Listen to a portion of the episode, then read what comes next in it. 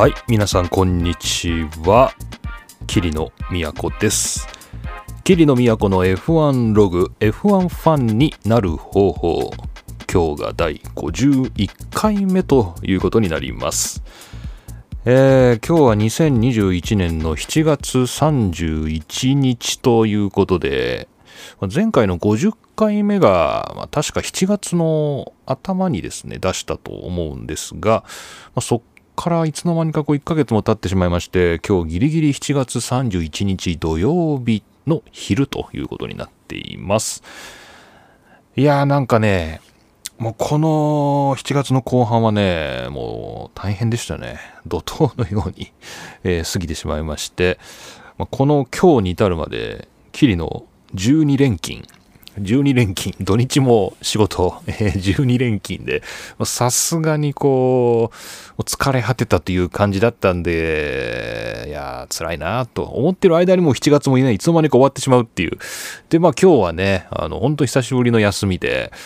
まあ、休みの日っていうのはね、こう家でゴロゴロしてるだけじゃ休みにならないんですよね。こういろいろとやっぱりこう、まあ、自転車乗ったりとかね、まあ、走りに行ったりとか、まあ、そういうこともするし、まあ、お買い物にも行くし、で、こうやってポッドキャストも撮るっていうね、まあ、こういうのがリフレッシュになるということで、えー、今日は休み、12回ですね、12日連続で働いた後の久しぶりの休みなんですけれども、まあ、リフレッシュとして今日、こうしてポッドキャストに、えー、向かっているということでよろしくお願いします。で、えー、F1 なんですけど、まあそうやってぼやぼやしてる間にですね、だいぶ進んでしまってたという気がしています。で、今日、ハンガリーグランプリが、えー、行われています。ハンガリーグランプリの週末なんです。で、そこまでの間で、えー、オーストリアでありました。で、これはまだ話してないですね。オーストリアグランプリ、まあ、オーストリアの2回目ですね。オーストリアグランプリの後にイギリスグランプリがあって、で、まあ、今ハンガリーということで、まあ、だいぶ空いたんですけどね、ポッドキャスト的には3週間ぐらい空いたんですけど、グランプリ的には2つ、まあ、あったぐらいということで、まあ、ちょっと今、ほっとしました。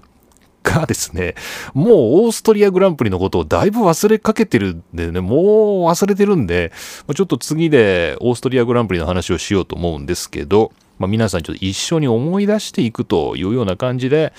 ああ、そういえばオーストリアグランプリってそんなにたくさんペナルティが出たなーっていうですね、そんな話をちょっと休憩を挟んでしていきたいと思います。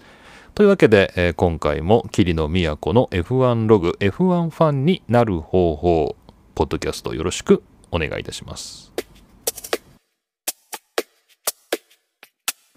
さて、オーストリアグランプリの話なんですが、えー、このニュースですね。こちら、えー、トップニュースさんの記事ですけど、久しぶりというか、まあ、珍しく Yahoo トピックスに入ってますね。Yahoo ニュースに入ってます。えー、ペナルティパラダイス。6人にペナルティで一部順位変動。さらに6人も調査対象にという F1 オーストリアグランプリ。えー、F1 オーストリアグランプリ決勝レース後、6人ものドライバーにペナルティが課せられた。さらに、お咎めなしとなったものの、さらに、6人ものドライバーも調査対象となったていたということで、えーまあ、このニュースの記事はですね、ペナルティパラダイスと書いてあるんですが、まあ、これは角田祐希の言葉、トラフィックパラダイスを借りれば、ペナルティーパラダイスとでも言えるような状況であるということで、まあ、この記事のタイトルがついているようです。で、レース後に、どんなペナルティーがあったかということなんですけど、えセルジオ・ペレスに10秒、えランス・ストロールに5秒、で、角田に5秒、で、えー、キミ・ライコネンに20秒、さらにペナルティーポイントが2つと。で、えー、ニキータ・マゼピンに30秒、ラティフィーにも30秒、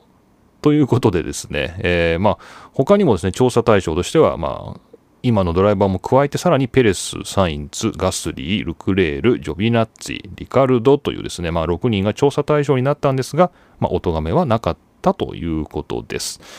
まあ、こんな感じでですね、まあ、山のようなペナルティが出たということで、えー、なんとなく記憶が蘇ってきたところもあるんですけれど、まあ、こちらのえー、レースで、えー、まあ、誰が、えー、スチュワードをやってたんだということですね。それをですね、レース後にちょっと調べててというか、まあ、メモしておいたのが、まあ、手元にあるんです。で、えー、っと、これはですね、まあ、実はよく分かってなかったんですけど、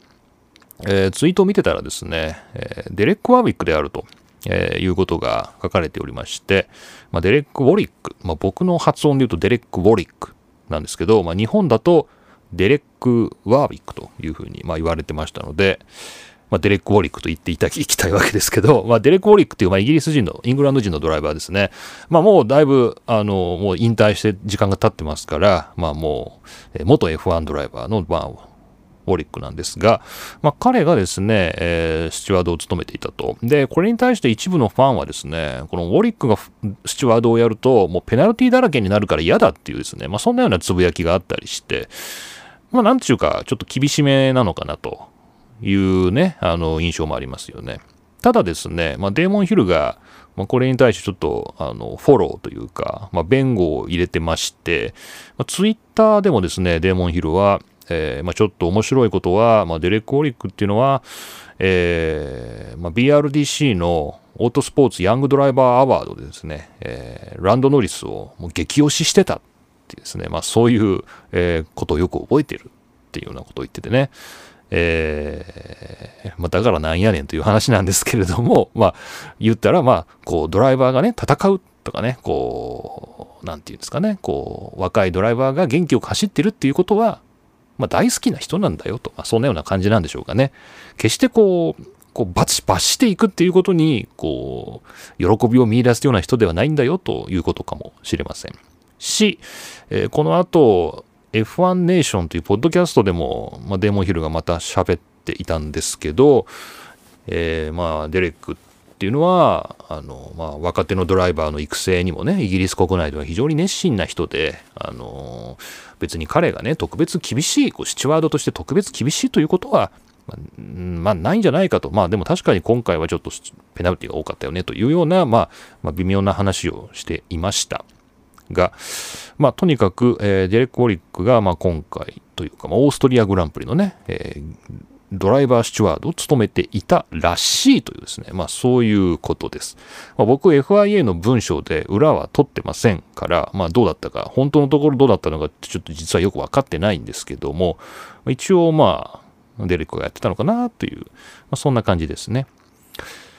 で、なんかこのペナルティっていうのがなんか最近話題ですよね。なんでこんなに急に話題になってるのかちょっとわからないんですけど、えー、まあ厳しいっていうことになってるんですかね。まあ厳しいと言われていると。これまあ皆さんどう思っているのかちょっとよくわからないんですが、どうもですね、こう、一貫性っていうのがね、こうキーワードになってますよね。consistency っていう一貫性っていうのが、まあ、問題になってまして、まあ、これがどうもうんまあいい面もたくさんあると思うんだけど、まあ、なんか悪い方向にちょっと流れてんじゃないかなっていうねなんかそんなような気がしてるんですよね。まあ、これはもう桐野の独り言なんですけれど、まあ、一貫性と、まあ、これ本当に多くのドライバーとかですねチーム代表が、まあ、一貫性が大事だとペナルティに一貫性を求めるというようなことを、まあ、よく発言しています。えーまあ、今回ねハンガリーで、まあ、ギュンター・シュタイナーもですねえー、ハースの代表ですけど、まあ、一貫性ね、えー、それが大事なんだということを改めて発言したりもしていました。一貫性ってどういうことかというと、まあ、例えば同じようにラインをはみ出したのであれば、全員が同じように処罰されるべきであるっていう、まあ、そういう考え方ですよね。まあ、あるドライバーははみ出したけれども罰せられなくて、あるドライバーははみ出してそれが罰せられる。これは一貫性がないと。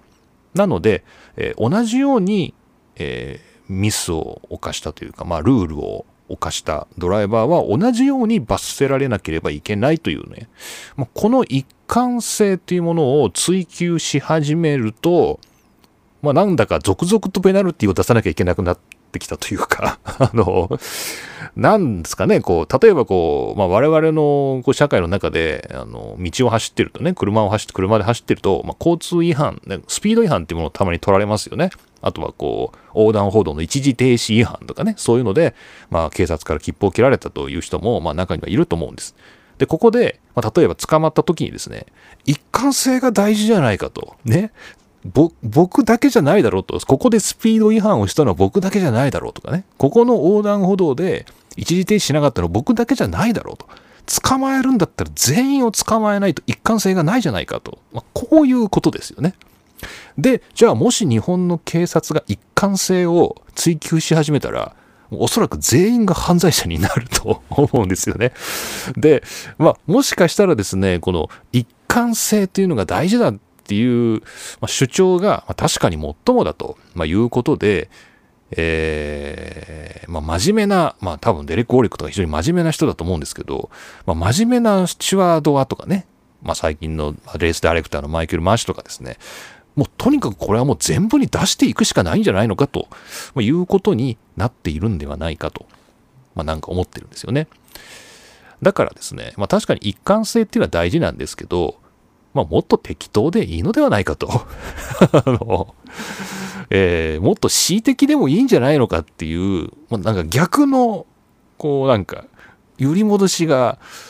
これちょっとなんか心の中に出てきましたね、最近。もうなんかね、ちょっと、まあ、そこまでいいんじゃないのと。まあ、もうちょっと適当でいいんじゃないのみたいなね。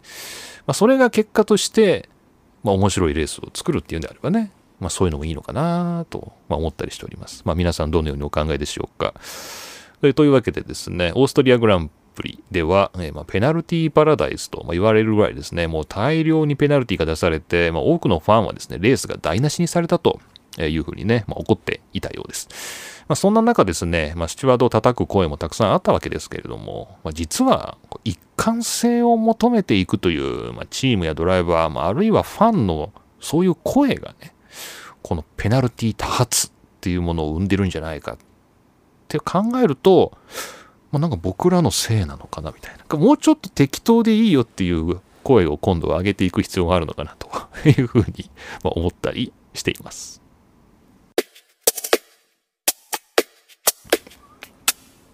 さて、まあ、ペナルティで話題といえば、イギリスグランプリですね。次のイギリスグランプリも、えー、1周目、ファーストラップで、ルイス・ハミルトンとマックス・フェルスタッペンが、えー、衝突しまして、えー、結果としては、ハミルトンは、まあ、その後レースを勝ったわけなんですけど、フェルスタッペンが、まあ、そこで、えー、弾き飛ばされるような形でウォールにヒットして、まあ、病院に運ばれるというね、まあ、なんか聞くところによると 50G ですか、まあ、なんかものすごい衝撃が、えーまあ、レッドブルのマシンがかかったそうで、えー、病院に運ばれると、まあ、そんなようなことがありました。で、えー、まあ、これに関しては非常に多くのメディアがね、たくさんのニュースで言及していますよね。まあ、それこそレースの後のポッドキャスト、まあ、4番組、うん、もう全部、どの番組を聞いてもこの話しかしてないっていう、まあ、それぐらいね、あの、話題になっていました。で、まあ、これの経緯としては、えっ、ー、と、どこでしたっけね、コプスですかね。えー、コプスっていうのは、えー、まあ、かなり高速コーナーですよね。コップスをぐっと右に曲がって、マゴッツ、ベケット、チャペルっていう、こう、ぐるぐるっと回るですね、3連のターンがある。まあ、これも高速ですけれども、まあ、その前のそこに進入していくところの、まあ、高速なターンですよね。そこが、まあ、コップスというところなんですけど、まあ、ここで、まあ、衝突したと。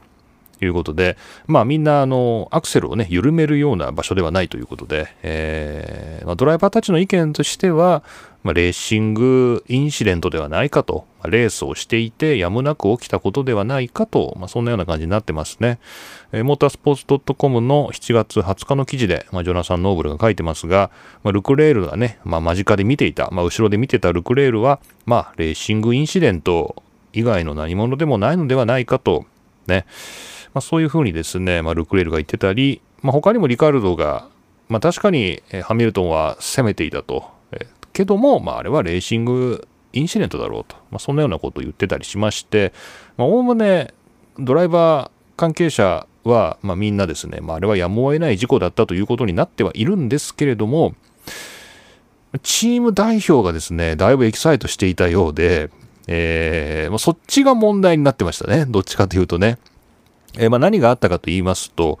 まあ、ここで、まあ、1コ1コーナーじゃないですね。えっ、ー、と、これ昔の1コーナーなんですけど、コプスっていうのはね、あの、いつの間にかシルバーストーンってレイアウト変わってるんですよね。こう、この前僕運転してみて気づいたんですけど、えー、昔はここが1コーナーだったんですけど、今は全然違う。もうな大難コーナーがよくわかんないんですが、あのー、まあ、ここで1周目に、えー、ハミルトンとフェルスタッペンが、まあ、こうコライドしたわけですね。クラッシュした時に、まず、ちょっと時系列僕もちゃんと整理してないんですけど、トトボルフが、えー、スチュワードルームに行ったんですかね。こう、まず、こう、何かを言いに、えー、スチュワードルームに行ったらしい。ね。行ったみたいです。で、それに対してなんか、トトが行ったぞっていうことで、レッドブル側もクリスチャン・ホーナーが、もう言ったのかな何、何なんだと。ね。何をトトに言われたんだっていうふうにスチュワードのところに言い言いに行ったと。ね。それは、まあ、後からトト・ウォルフが言ったということを聞いて、えー、クリスチャン・ホーナーが言うところでは、こう何かトトの主張がね、こうスチュワードに影響を与えたんじゃないかということを確認するために言ったんだっていうようなことを言ってますね。で、その後、えー、無線でマイケル・マシに対して、レースダイレクターですね、マイケル・マシに対して、トトボ、えー、これはあれですね、えー、と、クリスチャン・ホーナーが、レッドブルのチーム代表のクリスチャン・ホーナーが、マイケル・マシに対して無線を入れてます。えー、これ聞いたんですけど、僕も。えー、コプスをね、こう今まで何十年もね、あそこ F1 マシンが駆け抜けるのをお互い見てきたじゃないか、みたいな感じで、ね、そこで今までハミルトンみたいに走ったやつがいたかって言ったいないだろみたいな。あそこはもうマックスのターン、コーナーだったんだっていうね。だからマックスに落ち度はないんだっていうことを、こう、マイケル・マシに対して、こう訴える、まあ、そういう無線を入れてました。で、その後なのかな、トトボルフも無線を入れて、トトローフじゃなかったかもしれないですけど、えー、スポーティングディレクターかもしれませんけど、まあ、メルセデスの方も、えー、トトか、トトだって言ったら、うん、 I'm トトって言ってたが、トトボルフだと思うんだけど、トトボルフがマイケル・マシにまた無線を入れて、今度は、あの、メールを送ったからっつって、あの、資料をまとめたからっていうね、今回の一件に関して、資料をまとめたから、それをメールで送ったから、読んでね、みたいな。で、えマイケル・マッシュはもう all considered だとね、全部考えに入れてるから、ね、全部考えに入れるからって言って、まあ、無線は終わってるんですけど、まあ、ちょっと面白いなと思ったのが、まあ、これ F1 ネーションかな ?F1 ネーションのポッドキャストで全部この無線が引用されてて、まあ、コメントもされてたんですけど、まあ後からマイケル・マッシからこうトトールフにね、こう謝罪のあの連絡がいたっていうんですよね。レースが終わった後に、コメントとって、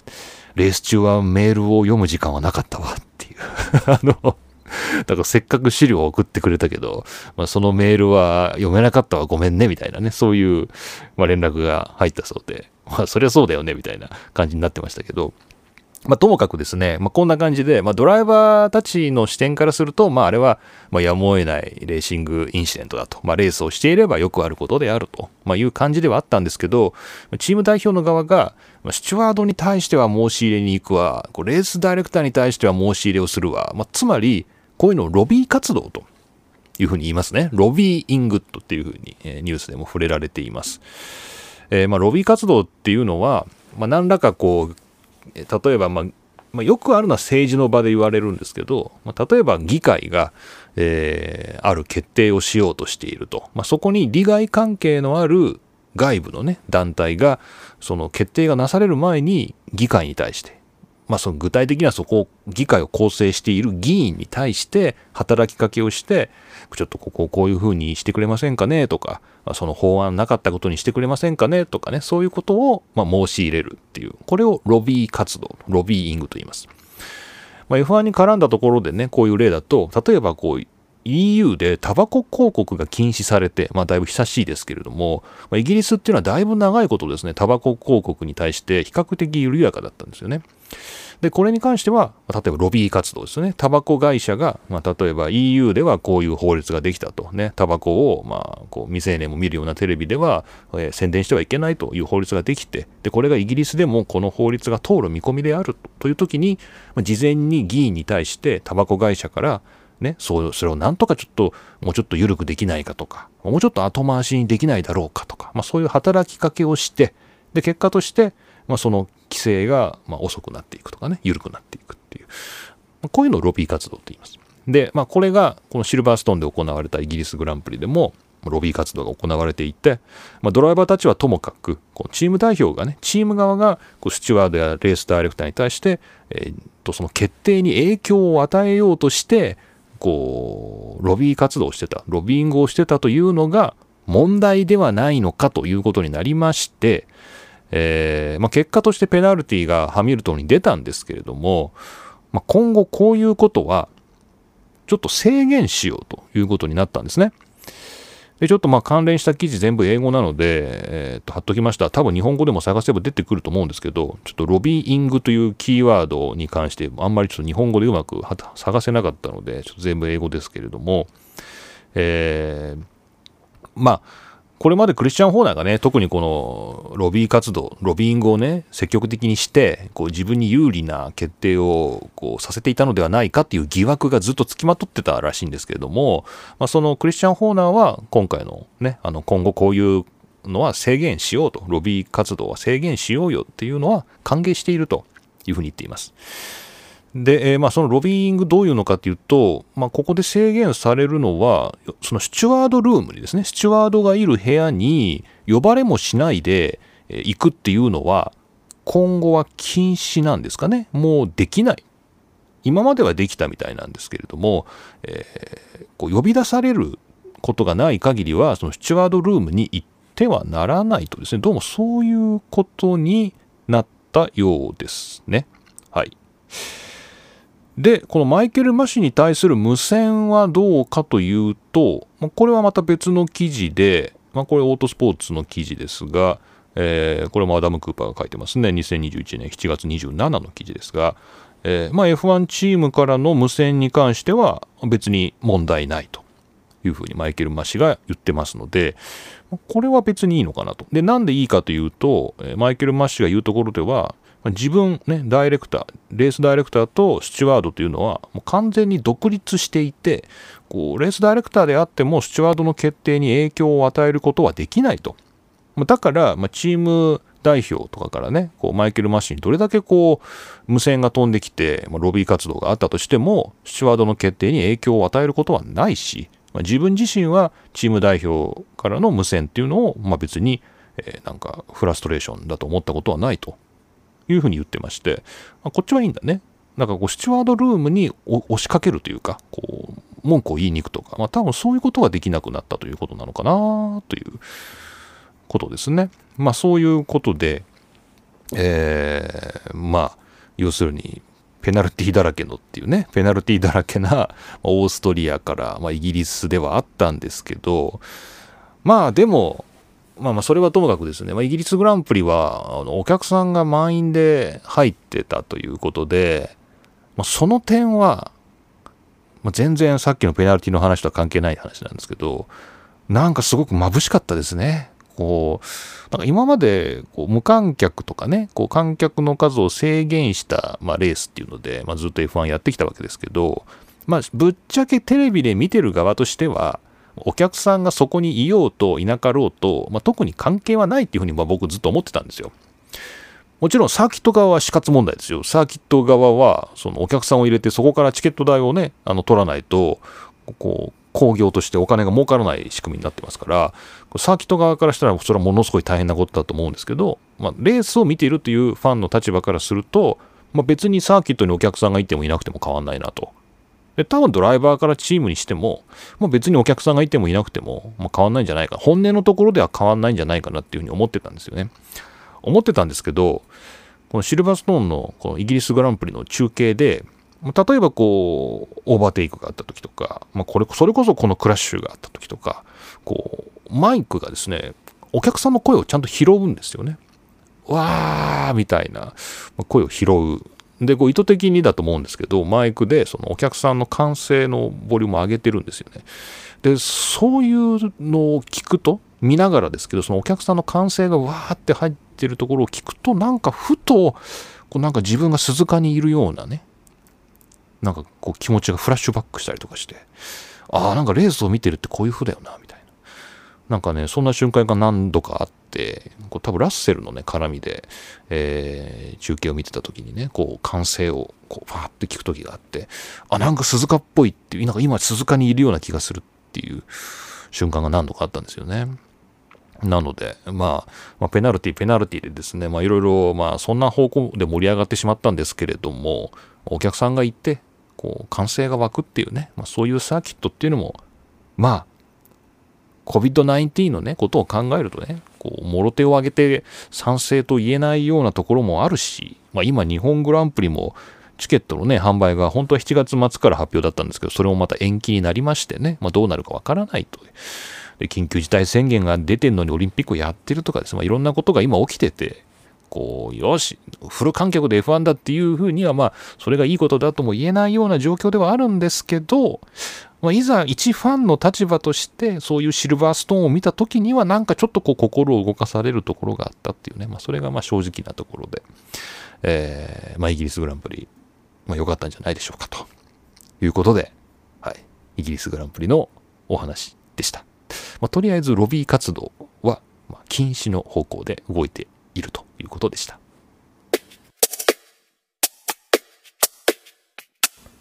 そうだよ。イギリスグランプリでもう一個スプリント予選の話をしとかないと、これ記録に残しとかないといけないんじゃないかな。えー、F1 史上初のスプリント予選っていうのが行われまして、まあ、これは、まあ、このポッドキャストでも、まあ、ちょっと以前紹介しましたけれども、えーまあ、まず、まあ、ファン、一ファンのですね、一ファンの、日本に住んでる一ファンの意見としては、遅い。レース時間が遅い。あの、もう関係ないけどね、もう僕ね、あの、キリの寝ちゃうからさ、もう9時以降は寝るんで、もう関係ないっちゃ関係ないんですけど、まあ、それにしたってスプリント予選が、ま、日本時間で、えー、まあ、スプリント予選自体も24時半からですけど、その前の日の金曜日の予選、このスプリント予選の順位を決めるための予選が26時から、26時っていつだよっていう、20、24時、24、午前2時ってことか、26時から。で、翌日も日をまたいで24時半からっていうね、まあ、決勝はまあ23時からって、まあ、いつも通りなんですけど、まあ、こう遅いですよね、これ。で、まあ、イギリスの人も遅いんですけど、まあ、イギリスの人は、夕方なんですよね。仕事が終わった後みたいな。なんかそういうタイミングでやってるらしくて、まあ、そっちに合わせてこういうことになったらしいんだけど、ちょっと日本からすると、まあ、だいぶ遅いなっていう感じがね、あの、しました。まあ別に寝てね、翌日の朝見るから関係ないんですけど、まあ、ライブ派の人はね、ちょっとこのスプリント予選は結構ちょっと厳しいスケジュールだったんじゃないかななんていうふうにね、まあ、個人的には思いました。で、まあ、チームの側はどうかと。まあ、これは日本という、まあ、極東の島国に住んでいる一ファンの意見でしたけど、現地でやってる、こう、チームとしてはどうだったかという話なんだけど、これはちょっと面白いなと思ったのが、まあ、一つだけちょっと紹介したいんですが、まこれはレースファンズ .net で、えー、2021年の7月17日の記事ですね、えー、ディーター・レンケンとキース・コランティンが書いてます。えー、フェラーリの、えー、スプリント、予選に対する見方っていうのは、えー、週末で 400km のレースが行われるという認識であるというですね、まあ、こういう記事があって、ほうほうほうというふうに思ったんですけど、まあ、これつまりどういうことかと言いますと、決勝は 300km ですよね。300km のレースが行われると。まあ、これは日曜日の決勝は変わらないと。で、スプリント予選っていうのが 100km なんですよね。100km。で、これがシルバーストーンの場合は17周ってことなんですかね。えー、行われるということ。つまり、えー、400キロ、合計400キロのレース。これが途中で赤旗で中断されるというね、そういう認識だっていう、これがあの面白いなと思いました。フェラーリの、まあ、えー、見解なんですけど、つまり、えー、400キロ目、この週末は400キロになったと、レースがね、300キロメーターじゃなくて400キロメーターになったと。しかも、100キロメーター走ったところで一旦赤旗で中断されると。ね。で、それが日曜日再開される。で、さらに300キロ走るっていう。なんかそういうふうに考えて、フェラーリは取り組む、取り組んだと。なんかね、そういうことが書いてありまして、ああ、なるほどねと。まあ確かにこうチームからすると、このスプリント予選 100km 分っていうのを、まあ、どういうふうに解釈するかっていうのは、まあ多分それ自体もま戦略の一つなんだろうなっていうふうに思うんだけど、ま、フェラーリは400キロのレースが途中で赤旗で中断されると想定して、まあ、えー、レースに臨んだということだそうです。まあ、なかなか面白かったですね。えー、ただまあタイヤはね、あのまた別ではあるんですけども、えー、あ、でも赤旗で中断したらタイヤ変えていいのか。まあだからそういうことですね。赤旗として扱ったということでした。はい。まあ面白いなと思いました。というわけで、まあ皆さん、あの、スプリント予選、まあツイッターを眺めている限りではですね、まあまあ面白かったというですね、まあそんなようなこともありましたけども、まあメディアのいろんな論評を見てますと、まあポールポジションの扱いが、やっぱこう金曜日の予選で、えー、決まるんじゃなくてこのスプリント予選のレース結果で決まるからうーんだから今回のシルバーストーンだと金曜日はハミルトンが1位を取ったんですけども、えー、スプリント予選ではフェルスタッペンであったということで、まあ、ポールポジションとして記録されるのはフェルスタッペンになるんだけど、まあ、なんかそこが釈然としないと。ね、あの、ポールポジションっていうものの一貫性がです、一貫性って今日よく出てくるな。こうないんじゃないかと。ね、今までのこう F1 何十年の歴史の中のポールポジションと、このスプリントレースっていう 100km のレースで決まる1位がポールポジションだっていうのは、これは同じ価値として認めるのは抵抗があるなという、まあそういう意見がまあありました。あと何だったかな。えー、なんかもう一個ぐらいあったような気がするんだけど、なんかちょっと忘れちゃったな。なんだっけうわ、本当に忘れた。なんだろう。もう一個話すべきことがあったような気がしたんだけどな、スプリント予選。忘れました。忘れました。はい。えー、というわけで、えー、どんな論評があったのか、えー、なんかもう一個ぐらいあったような気がするんだけど、本当に忘れましたんで、もし思い出したら後で話します。えー、というわけで、えー、イギリスグランプリといえば、スプリント予選があったというですね、まあ、そういうお話でした。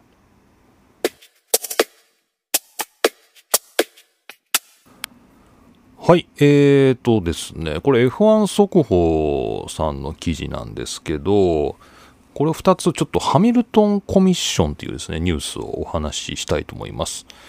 えー、多様性の向上を目指す F1 マイノリティの人々を対象とする、えー、奨学金やインターンシップなどの計画を発表というですね、まあ、これが7月16日の記事が出まして、まあ、F1 がですね多様性の向上を目指していろいろなことをやっていくよっていうですね、まあ、そういう発表をしたんです。でこの発表のきっかけになったのが、えー、その前の日なんですからまあでも日本語のニュースでは7月16日同じ記事なんですけどモータースポーツ界の多様性推進に取り組むハミルトンコミッション長期調査に基づく提言を発表ということで、えー、このハミルトンコミッションまあ、どう訳すか、まあ、ハミルトン委員会というふうに訳すか、えー、ハミルトン審議会というふうに訳すか、これ難しいとこですけど、まあ、ハミルトンコミッションっていうものが、えー、10ヶ月調査を実施して、えー、その、えー、調査報告書を出したんですね。で、出したいなや、出すやいなや F1 側からそれに対してのリアクションがあったという、これが7月16日にあったよということなんですね。ちょっとこのハミルトンコミッションが一体何をしたのかということをちょっと見てみたいと思うんですけど、えー、イギリスの王立工学アカデミーとの連携でモータースポーツ界の社会的不公正と多様性の改善を掲げてハミルトンが自らのお金と自らの意思で立ち上げたのがこれがハミルトンコミッションであると。ね、でこのハミルトンコミッションっていうのは、えー、まあ F1 で、まあ、数少ない黒人の一人としてこれまで歩んできた、まあ、自分の人生ねでこれを踏まえてですね何かをやらなければいけないっていうふうにこうハミルトンはま思ったということなんですね。で、えー、コミッションはですね、まあ、10の提言をしています。えー、10ヶ月ほど調査して、えー、これからモータースポーツはこういうふうに変わっていかなきゃいけないんじゃないかということを、まあ、ハミルトンコミッションがですね、まあ、提言しています。えー、でちょっとまあ10個全部ここで読み上げる必要はないかもしれませんけども、ざーっとですね、まあ、それを流していきますと、えーまあ、モータースポーツは、まあ、多様性とか、まあ、そういうものをちゃんとこう文章として定めなければいけないんじゃないかということね。あとは、えー、モータースポーツに参加できる人たちをもっと増やさなきゃいけないんじゃないかということですね。だから今は閉鎖的なところがあると。まあ、インターンシップであるとか、奨学金であるとか、まあ、なんかそういうもので、え、もっとアクセスを広げるべきじゃないのか。ね。で、えー、黒人であることから、まあ、学校から排除される割合が高い学生とか、まあ、そういう排除に対して、まあ、何か対抗するようなイノベーションを起こす、まあ、基金、お金を集める、まあ、そういうことをやるべきではないのか。ね。あと、エンジニアに関してもですね、エンジニアのキャリアにつながるところで、えー、もうちょっとこう黒人が関われるようにするべきではないのかと、まあ、今真っ白なので、まあ、それを黒人も関われるようにするべきではないのか。ね、で黒人の学生もエンジニアリングの学位を取得できるように、ま、奨学金を設けるべきではないのか。ね、でイギリス国内の黒人コミュニティグループの補修校で、まあ、もっとこう理系のね科学技術工学数学といったものをもうちょっとこう教える活動支援をするべきではないのかとかですね、まあ、まあ、こんなようなことを言ってまして。ただですねこれまあそういろいろまあ今ちょっとなんか積極臭いなというふうに思った人いるかもしれないんですけどもこの次のところはすごく面白いと思うんですよね。何かっていうと、えー、今 F1 っていうのはこうバジェットキャップといってこう予算を制限していくっていうことをまあ、今推奨してまして、まあ、推進してまして、まあ、各チームは年々限られた予算で F1 チームを運営しなければいけなくなっていると。で、まあ、これは、まあ、無尽蔵に F1 にお金がかかるというのは良くないので、えー、まあ、一定のね、お金の中でやりくりして、その、なるべく公正な競争をするようにということでやってるんですけども、このハミルトンコミッションでは、予算制限が、こう、多様性を失わせているというんですよね。なんでかっていうと、もっとこう、インターンであるとか、そういう学生を例えば雇うとかね、えー、で、そのインターンには対しては給料を出さなきゃいけないんだけど、えー、そういう余裕がチームから失われてきていると。ね。だからまあ、例えばこうお金を払うっていうんであれば、こう熟練のね、こうエンジニアとかメカニックとかを雇えばいいわけで、そこにあえて、まあ、ペーペーのですけども、でもインターンとしてマシンの性能の向上に関わりますよねと。だからこうバジェットキャップのね、予算制限の中に入りますよねっていうインターンを雇うっていうことが、こう機会がなくなってきていると。ね、だから、より若い人たちが、まあ、こうモータースポーツに参加できなくなっている。まあ、そんなようなことを言ってまして、えーまあ、これに対して、えー、皆さん考えてくださいと。まあ、F1 とかね、モータースポーツの側も考えてくださいよっていうのが、このハミルトンコミッションの、まあ、提言です。ちょっと興味のある人はですね、記事読んでください。で、まあ、これが発表されるや否や、こう F1 側では、えー、まあ、こういう対応をしますよっていうことで、えー、マイノリティに属する学生に対して奨学金をね、出しますとかね、えー、あと実習をね、あの、行わせますと。長期のインターン2名ね、マイノリティのグループから雇いますっていうね、まあ、そんなようなこと言ったりとか、え、まあいろいろと、まあ、ドメニカにも言ってますけれども、まあ我々は引き続き、こう、多様性に対して取り組んでいきたいというようなことを言っていると、まあ、いうことです。はい。で、これがまたあの極東の島国に住む日本の F1 ファンとしては、他人事ではないのは、この多様性というところに、まあ、当然こう日本人も含まれてくるはずであるというね、まあ、そういうことですよね。なので、あの、まあ、もしかしたら今イギリスでね、こう F1 のエンジニアになりたいなと言ってこう勉強している人とか、まあ、これから F1 のね、こう、メカニックになりたいとか、まあ、エンジニアになりたいって言って、えー、その夢を抱く人が日本の中にもいるだろうと思うんですけど、まあ、そういう人たちにとっても、このハミルトンコミッションが言ってることとか、まあ、それに対して F1 側が変わっていくっていうのは、まあ、メリットがたくさんあるだろうなという、まあ、そんな風にま思うんですよね。まあ、だから、なんかこう人事というよりは、まあ、これ自分事として考えると、まあ結構いいんじゃないのかなという、まあ、そんな風に思いますけどね。まあ、これなんかブラックなのかな、まあ、黒人黒人っていうふうにこう F1 速報の記事では訳してあるんですけど、まあ、これアメリカの文脈じゃないからね、イギリス、ヨーロッパの文脈なんで、まあ、黒人っていうのは決してこうアフリカンだけではなくてね、アフリカ人、アフリカ系だけじゃなくて、まあ、アジアからの人も、ま黒人、ブラックというふうに数えられますから、まあ、多分ですね、これはアジアの人も含めてね、多様性っていうのを、まあ、もうちょっとこう求めていくっていう、多分そういうことじゃないかなと思うんですよね。というわけで、まあ、これに関してはまだまだいろいろと、まあ、面白いこともでき、ね、いろいろ起きてくると思うんですけど、まあ、とりあえず、このハミルトンコミッションというものが、まあ、動いていて、えー、長期の調査によって、えー、提言をしていると。それに対して F1 も対応してきたという、まあ、そういうお話でした。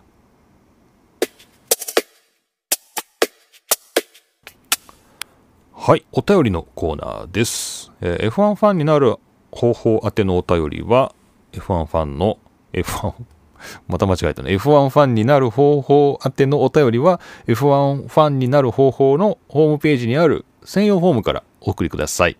えー、よろしくお願いします。最近ちょっと Google の、えー、スパム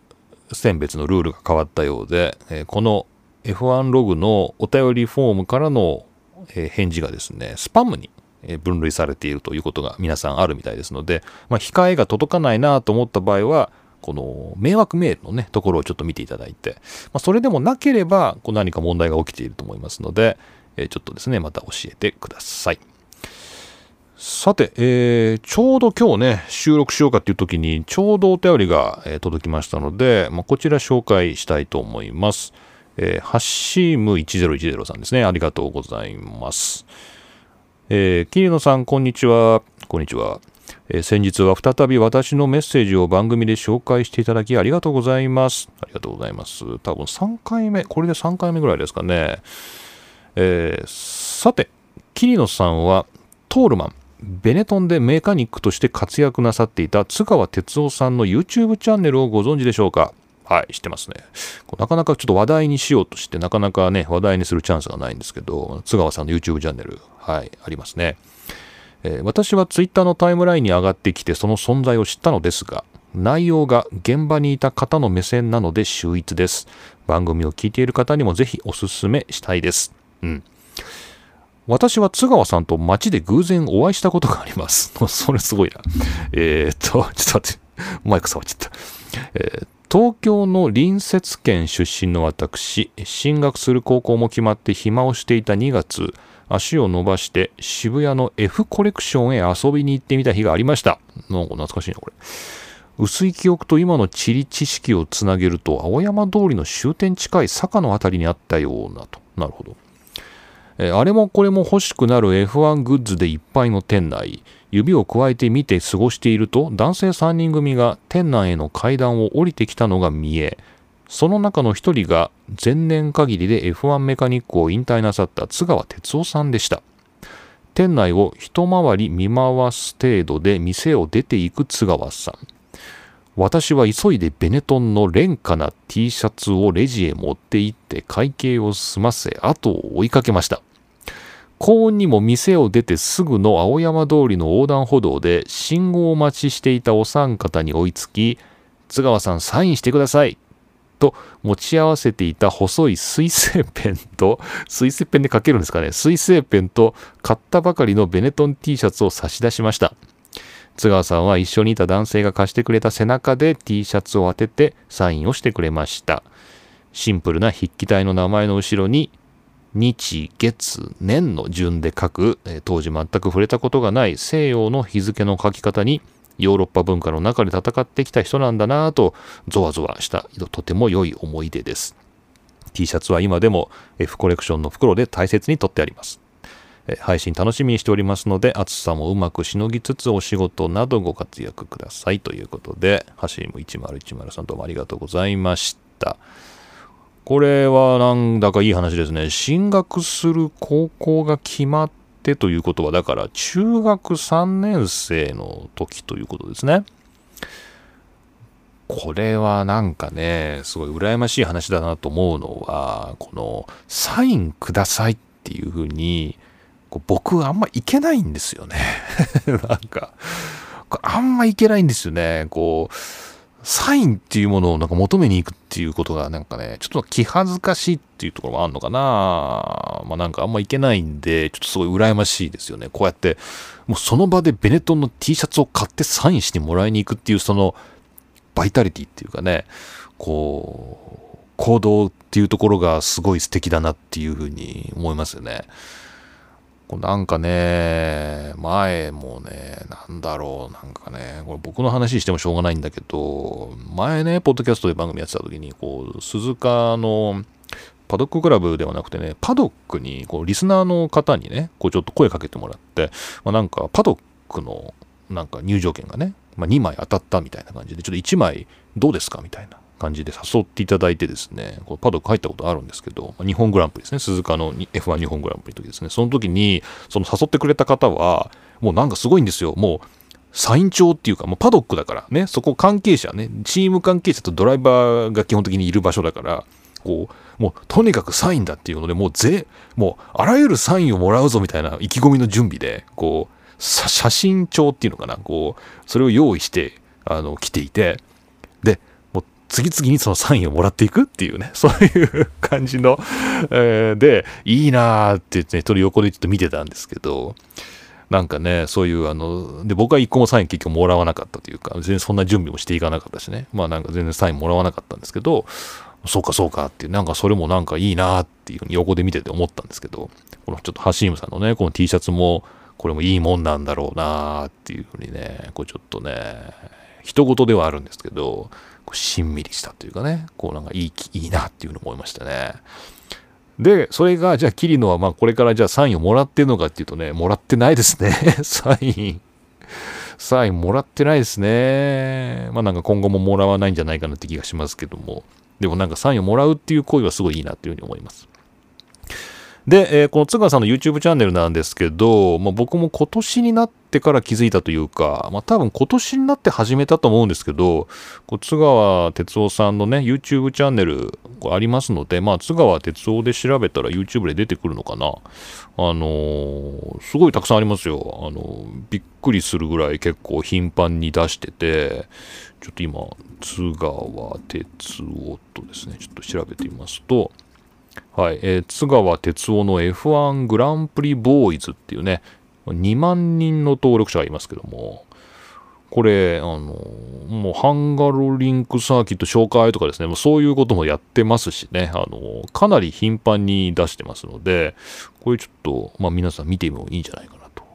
で思います。で結構あのね、チャンネルのこの雰囲気としては、なんか解説したるぞとかですね、私が本当のことを教えてあげようとかじゃなくて、本当にこう一ファンとしての、あの、見解ということで、あの、フランクに語っておられて、まあ、ある意味で、まあ、F1 ファンになる方法、一緒に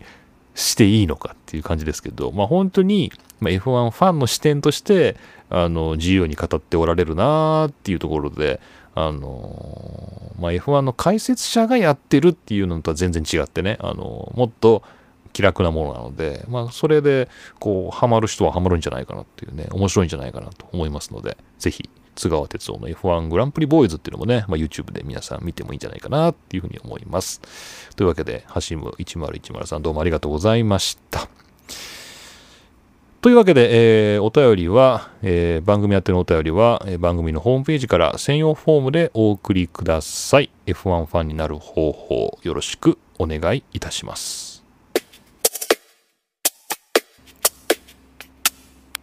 はい。というわけで、今回も何一つ盛り上がることなく、チェッカーを迎えました。霧の都の F1 ログ、F1 ファンになる方法、第51回目でした。ありがとうございます。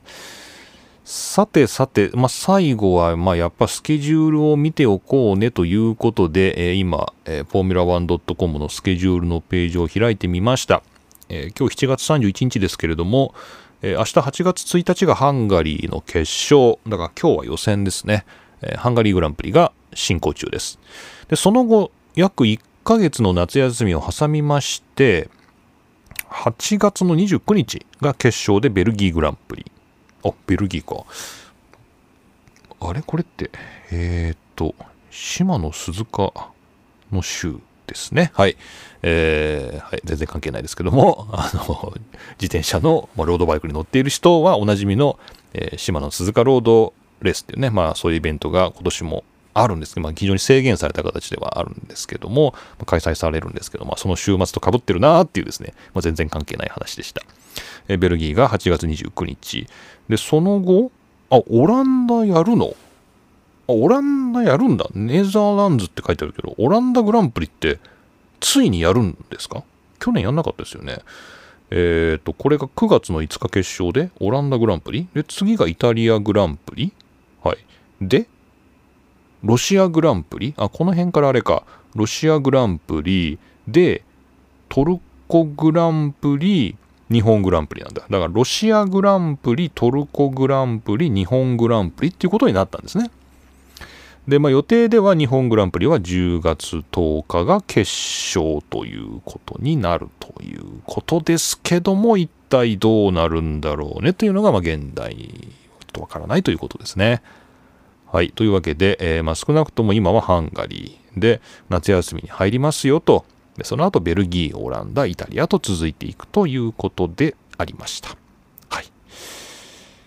さあ、というわけでね、えーまあ、もういつの間にか7月が終わっちゃってですね、8月になってしまうんですけども、まあ暑いですね。まあ冷房の効いた部屋で、えーまあ、F1 を見ると、まあそれぐらいを楽しみに、えー行こうかと思っていますんで、まあ皆さんもまた引き続きよろしくお願いします。というわけで、えー今回も桐野都がお送りしました。それではまた次回お会いしましょう。